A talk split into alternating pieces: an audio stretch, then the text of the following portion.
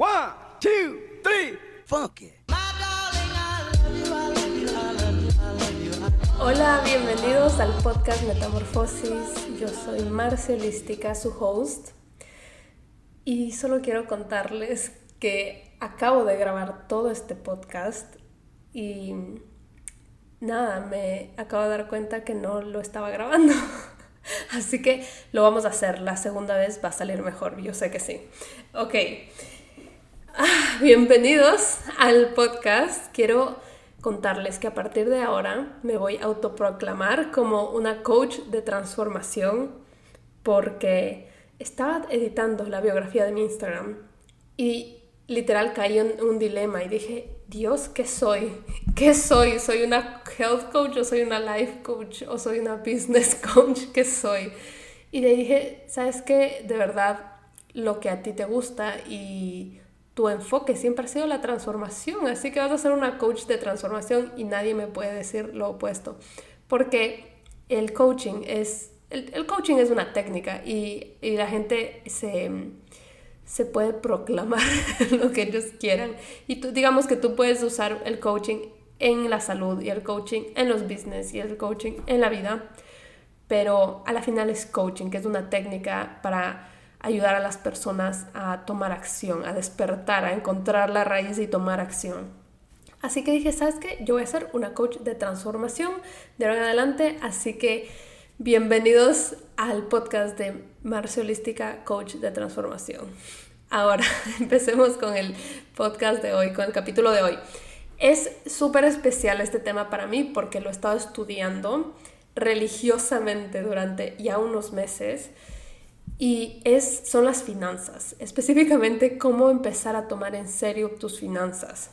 Es algo que ahora que yo me he vuelto independiente, no tuve que empezar a tomarlo en serio y no lo había tomado en serio en ningún momento de mi vida y ya les voy a contar más adelante mi historia y por qué estaba en el hueco alrededor de mi mindset de, de dinero y de finanzas. Eh, para que ustedes también puedan saber si es que están en el hueco y necesitan los pasos que les voy a enseñar. Pero empecemos con el win de la semana y el bajón de la semana. El win fue que eh, me fue súper bien en el rehab, fue un éxito, o sea, fue muy lindo conectarme con todos ustedes, hablar con ustedes por el chat, como que la dinámica fue literal como una clase de esas del, del colegio, cuando te están enseñando algo y, tú no entiendes y levantas la mano y es como que, ah, puedes repetir eso. Así, literalmente. Y me sentí súper cerca y súper conectada. Fue chéverísimo. Así que me gustó tanto que decidí volver a lanzar el rehab en vivo. Porque mi idea inicial era hacerlo una vez en vivo y luego vender la grabación. Porque el material está ahí y funciona y, tengo, y los workbooks y todo pero me di cuenta que había mucho valor en que se conecten conmigo en vivo y me cuenten qué específicamente están procrastinando y cómo les puedo ayudar, etcétera, etcétera, cómo los puedo guiar mejor con el material que están aprendiendo. Así que estoy feliz por eso. Y el bajón de la semana, el bajón de la semana va a ganar como el bajón más bajón de todas las semanas y es que tengo COVID. Eh, me acaba de, bueno, no me acaba, pero ayer me llegó el resultado de positivo. Y wow, en verdad el hecho de que tengo COVID no es tan bajón, ese no es el bajón principal, porque eh, gracias a Dios me siento súper bien. Estoy con un poquito de síntomas como no puedo saborear nada, no huelo nada, pero aparte de eso no tengo dolor de cuerpo, no no, no me duele la cabeza, o sea, me siento súper bien. Es más, me siento enérgica, que me pareció loquísimo. Y seguramente es porque estoy puesta la vacuna y eso me ayudó a, a que no me dé tan fuerte.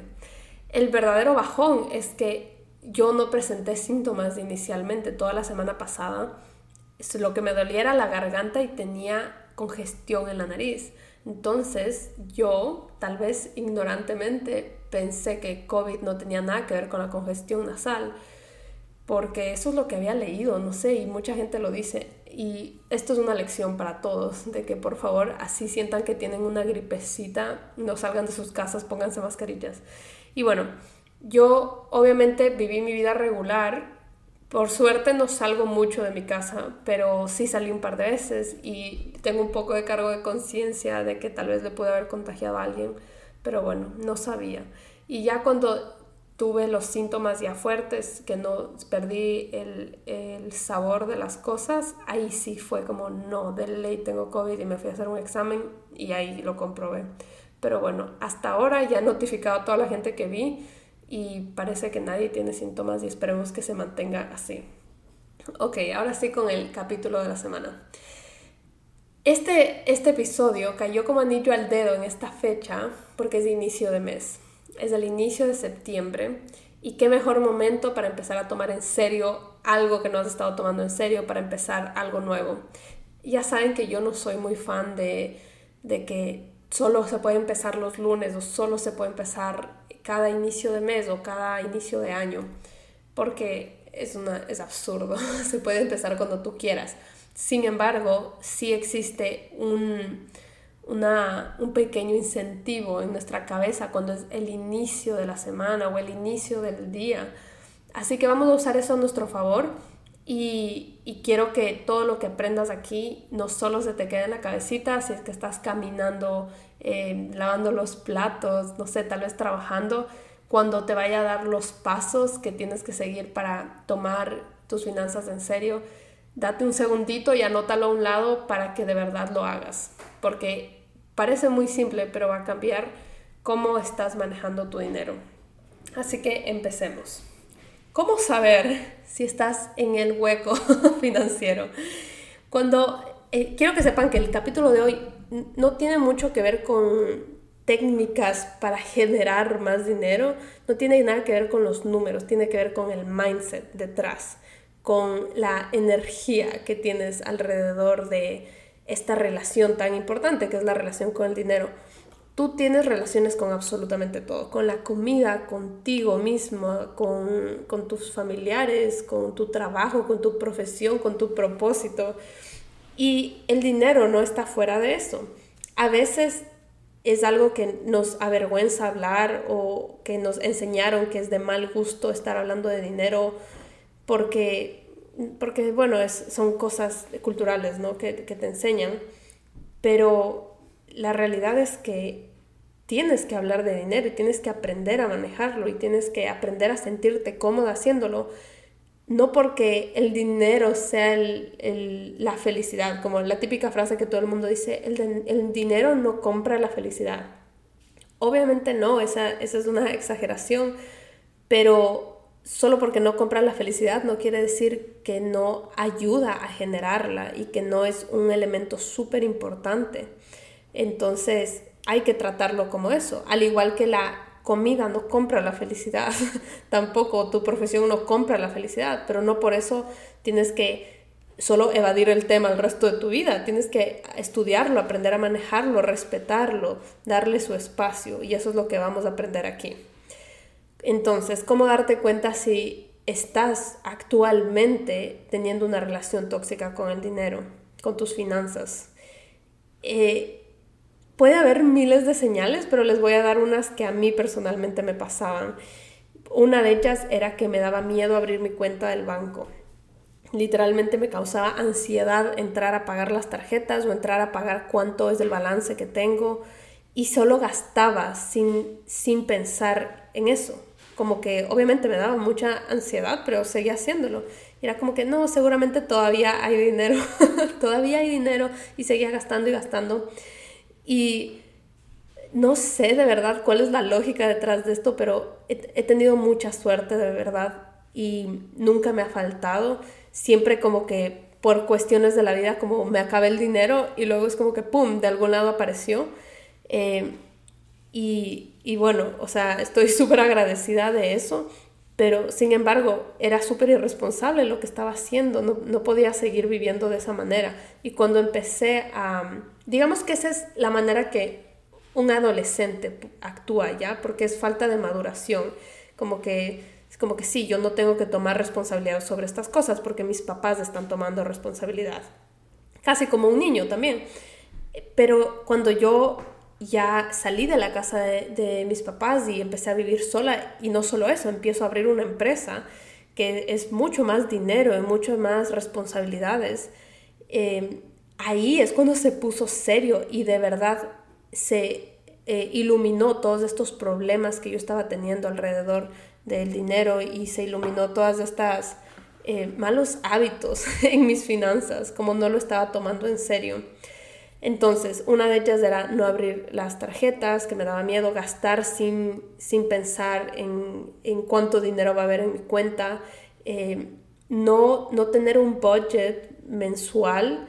Y cuando digo budget, no quiero decir como que eh, solo puedes gastar esto y esto y esto y esto, porque a mí sí me parece que eso es un poco limitante, pero sí tiene que haber una pequeña estructura, como que qué porcentaje estás invirtiendo, qué porcentaje estás ahorrando, qué porcentaje estás destinando a divertirte.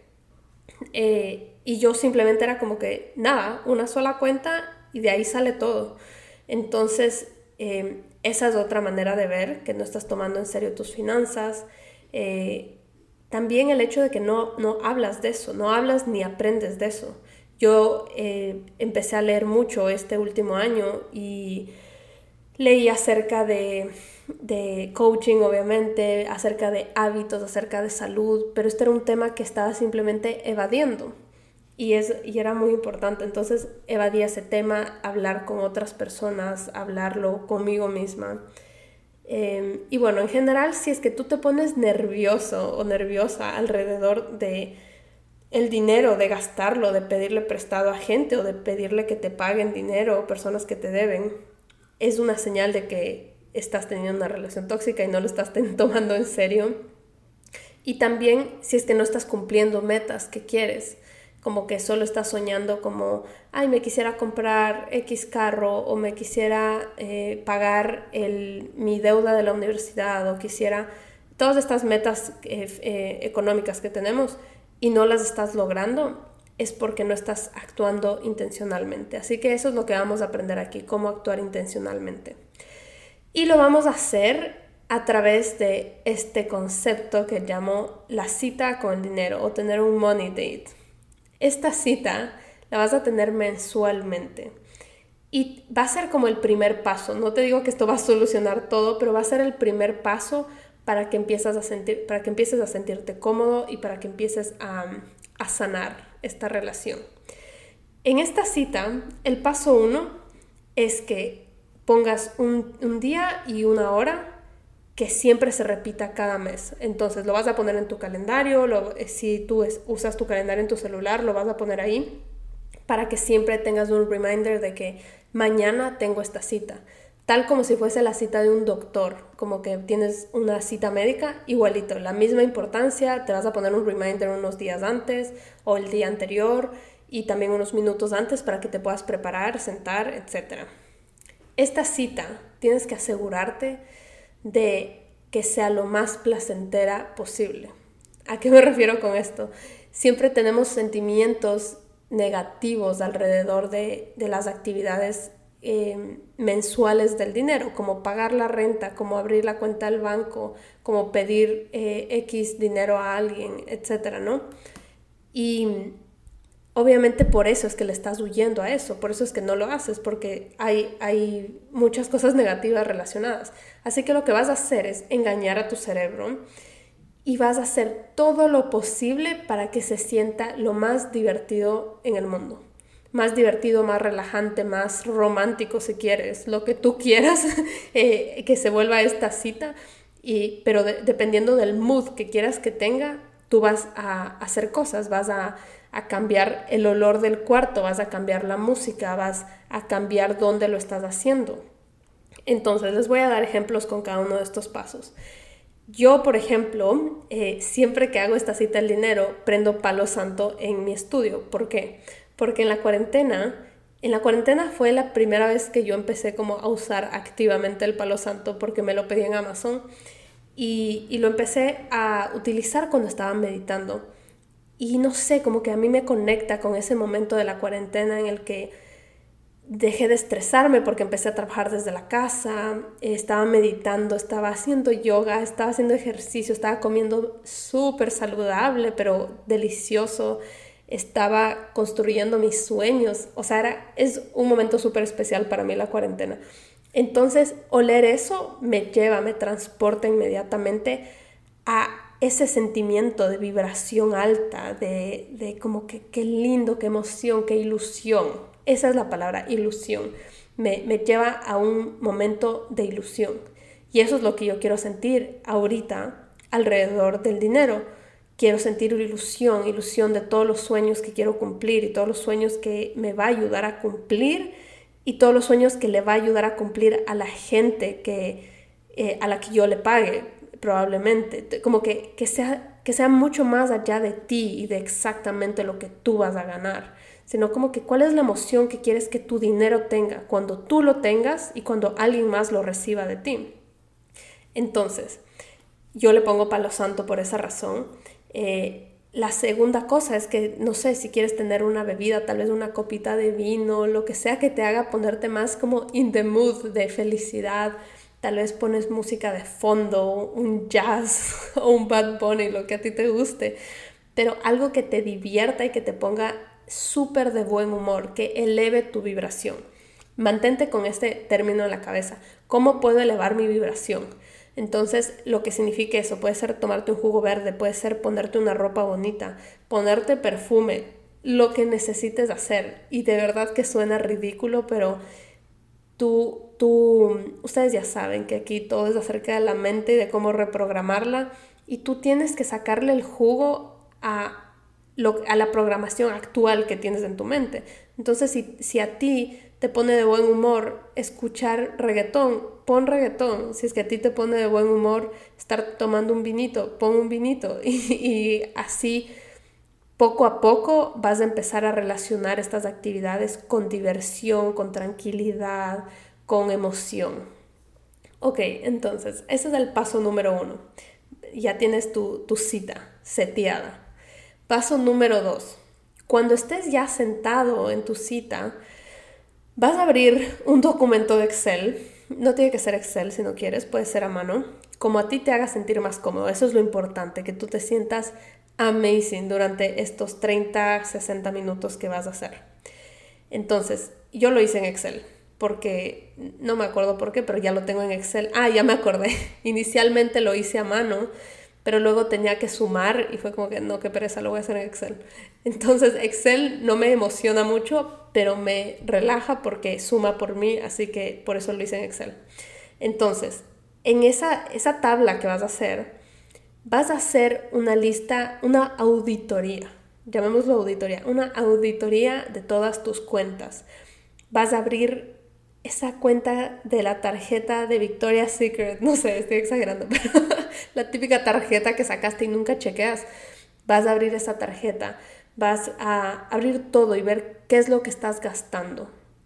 Entonces, o sea, cuánto tienes y cuánto debes en todas tus tarjetas, en todas tus cuentas, en, en absolutamente todo. Si es que le, le debes a alguien 10 dólares que fue así como que le pasaste por Venmo, o te pasaron por Venmo, igual, anota absolutamente todo, para que sepas dónde estás parada. Ese es el, propósito del paso número dos, saber dónde estás parado.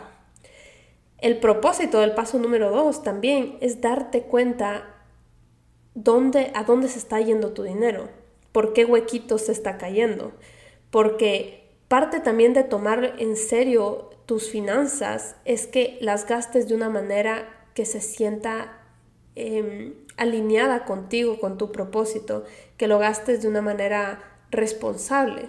Entonces, yo, yo soy súper opuesta a los tips que te dicen como si quieres tener más dinero, em, deja de comprarte el, no sé, deja de comprarte ropa mensualmente o, o ahorra en esto o pide esta orden de Starbucks para que te baje ni sé qué ni sé cómo. Yo estoy súper en contra de eso porque para mí esa es una mentalidad escasa. Es como estás pensando en cómo ahorrar, no cómo ahorrar, cómo reducir tus gastos, digamos, y no estás pensando cómo generar más. Y para mí, si es que a ti te hace feliz comprarte eso y lo estás haciendo de una manera que no es en un plan adicción y lo estás haciendo de una manera responsable, no tiene nada de malo que tú te gastes en tu ropa, en tu café, en tu jugo verde, en, en cosas así que te hacen feliz. A mí personalmente me hace súper feliz irme a comprar un jugo verde. Y no son, no son baratos. O sea, un jugo verde acá en Miami te costará tus 10 dólares, 10, 12 dólares, dependiendo de dónde vayas. Y yo sé que yo me puedo hacer el mismo jugo aquí en mi casa, yo lo sé. y me lo hago la mayoría de los días. Pero la energía que me da comprarme ese jugo verde afuera es distinta. Yo soy más productiva, soy más feliz, eh, veo la vida con otros ojos, con un simple jugo, ¿no? Eh, que, que, son 10 dólares, que en ese momento puede ser barato, que digo, puede ser caro, pero a la larga yo lo veo como una inversión, porque tal vez eso me ayudó a generar más dinero. En fin, este, este es un tema que uno se puede ir de largo, pero no, no quiero alargarme en esto. El punto es que tú veas a dónde se está yendo tu dinero y tengas conciencia de eso, más que nada y que elimines los gastos que no te hacen feliz. Entonces, si por ejemplo te das cuenta que tienes una suscripción de HBO que literalmente nunca usas, obviamente elimínalo. o sea, elimínalo y cancela esa suscripción si es que no te hace feliz. O si tú estás viendo que estás gastando constantemente en, no sé, ni siquiera sé en qué puede gastar uno constantemente, pero tú estás gastando constantemente en algo, en comer fuera, ok, digamos que tú estás constantemente comiendo fuera, pero estás comiendo comida chatarra siempre. Entonces tienes gastos de Taco Bell, de Wendy's, de Chick-fil-A, de... Qué rico que es Chick-fil-A. Pero bueno, constantemente, ¿no? Y de verdad es algo que no te hace feliz, es algo que constantemente te causa culpa y es algo que te está haciendo sentir mal y tú estás yendo allá porque probablemente piensas que como, bueno, es más barato, entonces voy a hacer ahí esto a ti te abre los ojos porque te hace darte cuenta como que, wow, mira, estoy gastando mensualmente, yo qué sé, 100, 200 dólares en comida chatarra. Cuando, y siempre me estoy deteniendo de tal vez ir a restaurantes lindos que me harían más feliz porque pienso que no tengo el dinero para ir. Entonces, ¿qué tal si es que empiezo a comer en mi casa algo que me hace sentir bien, algo saludable? Y una vez al mes o, dos veces al mes le, le, destino el mismo dinero que le destinaba a comer la comida chatarra afuera a irme a un lugar que literalmente llena el alma, que tal vez sea un restaurante un poquito más caro o tal vez no es un restaurante, tal vez es un viaje, tal vez es cualquier otra cosa, ¿me entiendes? O tal vez es eh, literal donar ese dinero, o sea, lo que tú quieras, lo que a ti te guste. El, el punto es que estés utilizando el dinero de la manera correcta. O también existe la posibilidad que te des cuenta como, ah, no, mira, de verdad, yo estoy gastando más de lo que tengo. Y, si es que como, como, en la casa y luego solo salgo una vez a, un restaurante lindo al mes, me, me, estoy ahorrando de gastar 100 dólares, como que, que bien. Y, todo, como manejaste todo de una manera que no te estás restringiendo, todavía estás siendo feliz, eh, pero estás siendo más responsable con lo que puedes gastar. Ese es el paso número dos, hacer la auditoría, saber dónde estás parada, para según eso empezar a plantear tus metas. Lo que me lleva al paso número tres. En la siguiente columna vas a hacer metas. Entonces, cuando hayas hecho tu auditoría, tú vas a ver, em, cuando yo hice mi auditoría, casi me muero, porque vi lo que, te lo que debía versus lo que tenía que pagar era una cosa loca, era algo que yo no tenía conciencia de lo que estaba pasando, pero no tenía conciencia porque lo que les dije, no, no me metía a mis cuentas a ver. Entonces, una vez que hice eso, em, empecé a ver como, ok, hacer como pequeños planes de pago, ¿ya? Entonces, no, la idea no es como que ahora me entre mi dinero y todo lo dedico a pagar mis deudas, porque tampoco sería feliz. Tendría que pasar unos seis meses de completa, completamente encerrada en mi casa. Y eso para mí no es sostenible.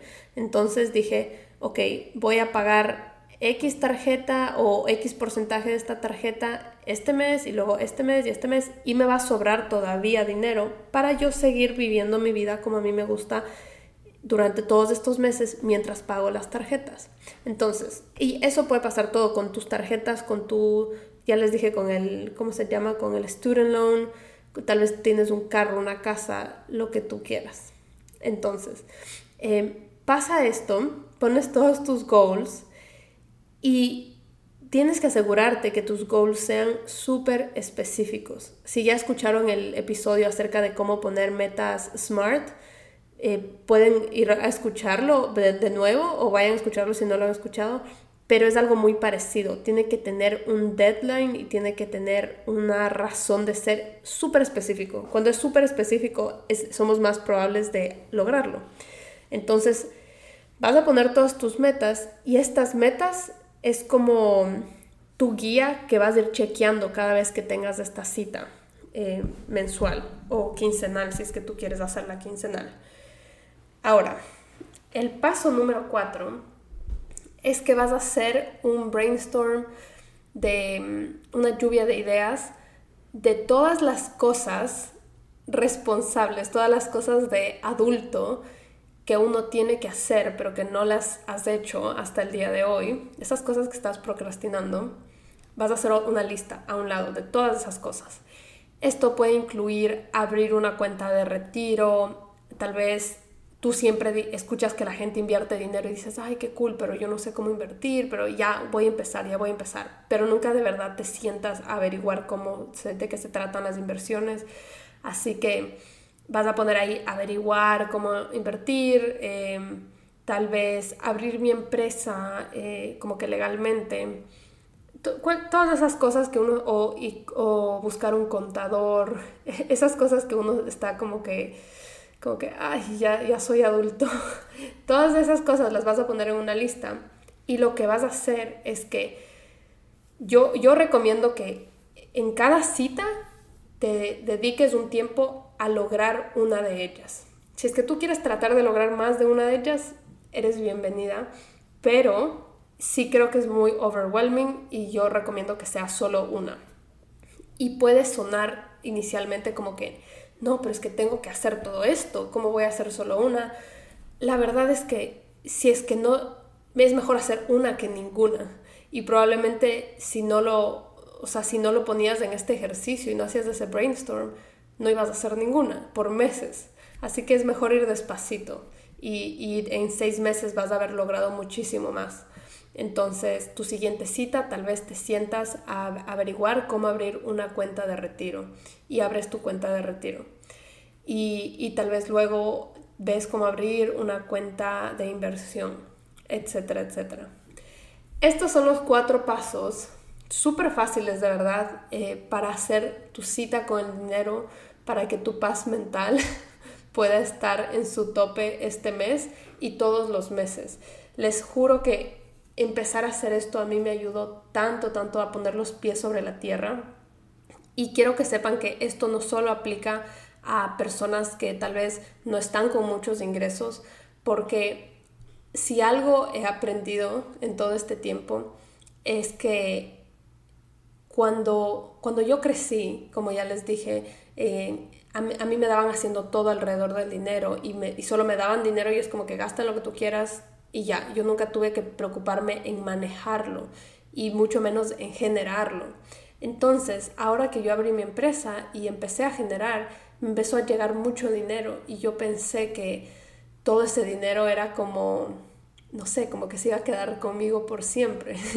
Pero cuando tú no, no le tratas con responsabilidad a tus finanzas y cuando no sabes, sabes manejarlas de una manera abundante, se te van a ir de las manos. Se te van a ir de las manos 100% y eso fue lo que me pasó a mí. Gané muchísimo dinero al, al iniciar mi empresa y lo dejé ir todo porque nunca pensé en reinvertirlo en mi empresa y nunca pensé en reinvertirlo lo que sí hice fue reinvertirlo en mi conocimiento, de lo que estoy muy feliz, pero más allá de eso, de verdad, me gasté en cosas que hoy en día no puedo decir como que, wow, qué, bueno, qué buena inversión que hice.